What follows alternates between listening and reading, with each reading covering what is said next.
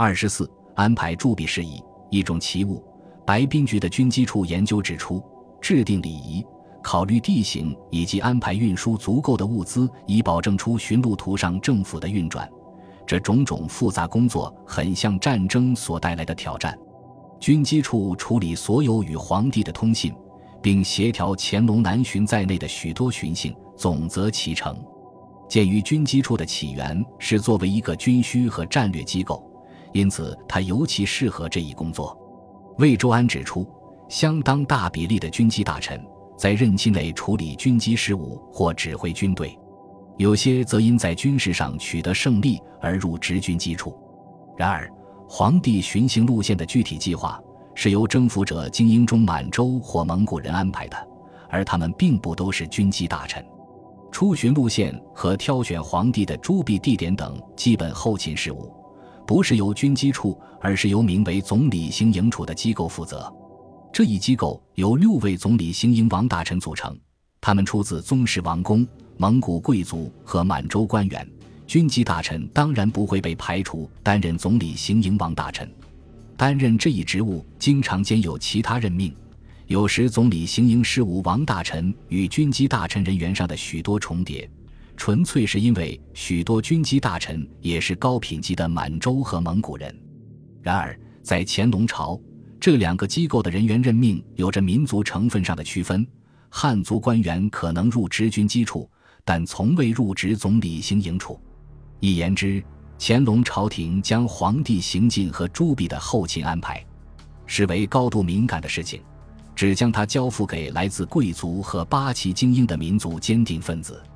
将出巡后勤派赴高级满洲和蒙古人，再次说明了他们还有皇帝自己是民族精英的成员。这些精英精力更旺盛，纪律更严明，政治更可靠。这是民族王朝统治的第一要义。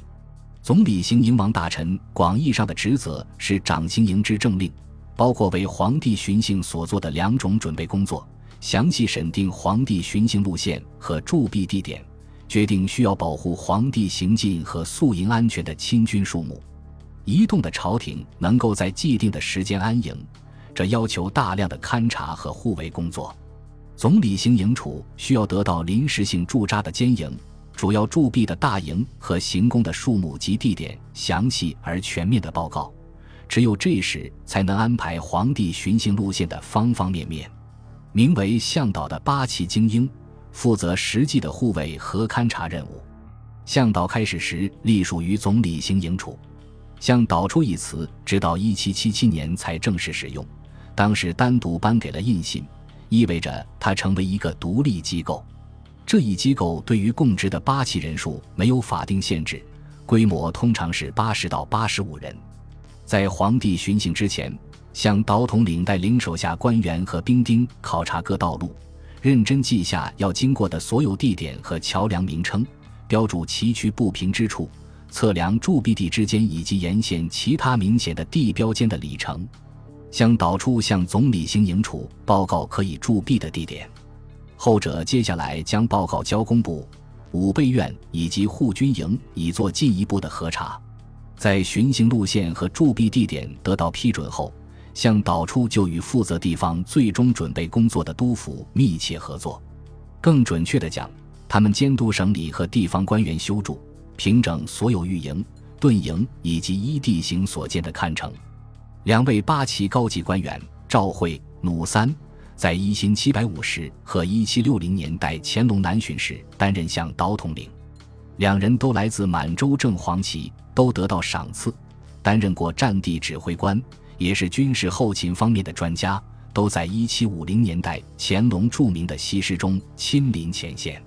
图三是赵惠的画像，以表彰他军事生涯及平定伊犁河谷和塔里木盆地所做的贡献。汉文题字是“随江茂记”，这是陈列在紫光阁的百幅军事勋臣画像之一。紫光阁是北京一座具有礼仪用途的宫殿。一七六零年，为了宴请内陆亚洲的使团等而加以修葺。内陆亚洲部落的首领和使臣，其中一些跟随乾隆南巡，在北京时应该能够看到这些画像。赵惠、努三等人的军事背景不会不引起他们的注意。在一七五零年初，成帝皇帝的会奏中，赵惠、努三详细记述了他们在乾隆首次南巡所做基本规划中所起的核心作用。约三个半月后，努三、赵惠在另一奏折中开列了一份最终的巡行路线，并提供了经过的总理陈述、驻币地点的数目。附件是供皇帝详览的详细巡行路线，上面有驻币地点的名称。南巡队伍所要经过的地方以及他们的里程，总理行营处除为南巡勘察外，也监管安全以及决定一位护从的数目。一位护从只从经营满蒙八旗精英中挑选。所有的御前大臣在十八世纪中期以前，他们中绝大多数是满洲和蒙古贵族，以及领事卫内大臣都必须要跟随皇帝。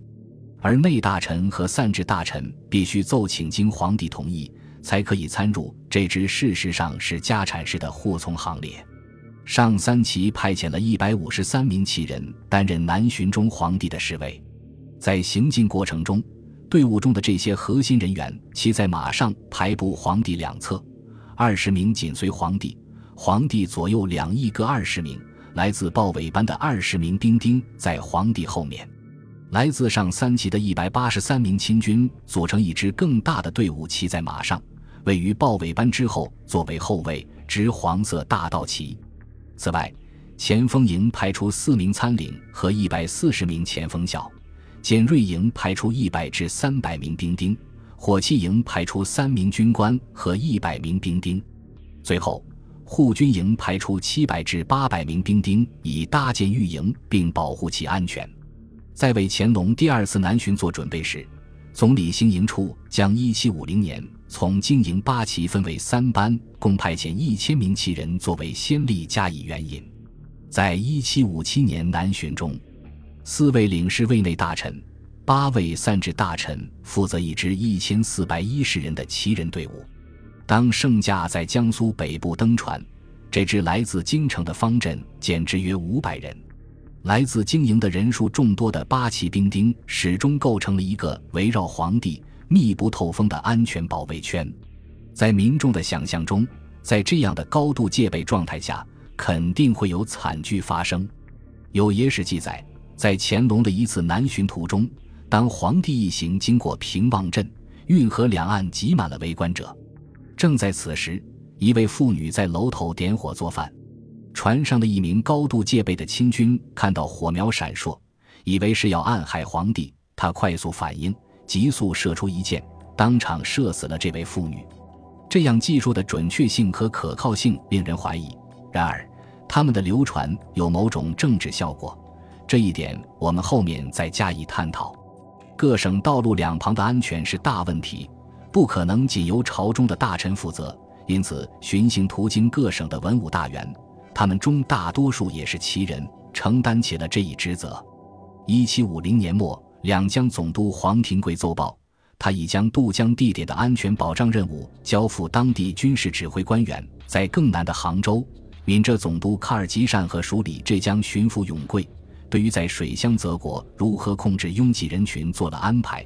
在这两个势力中，省里大员在实施这些地方安全计划之前，要征求向导处的意见。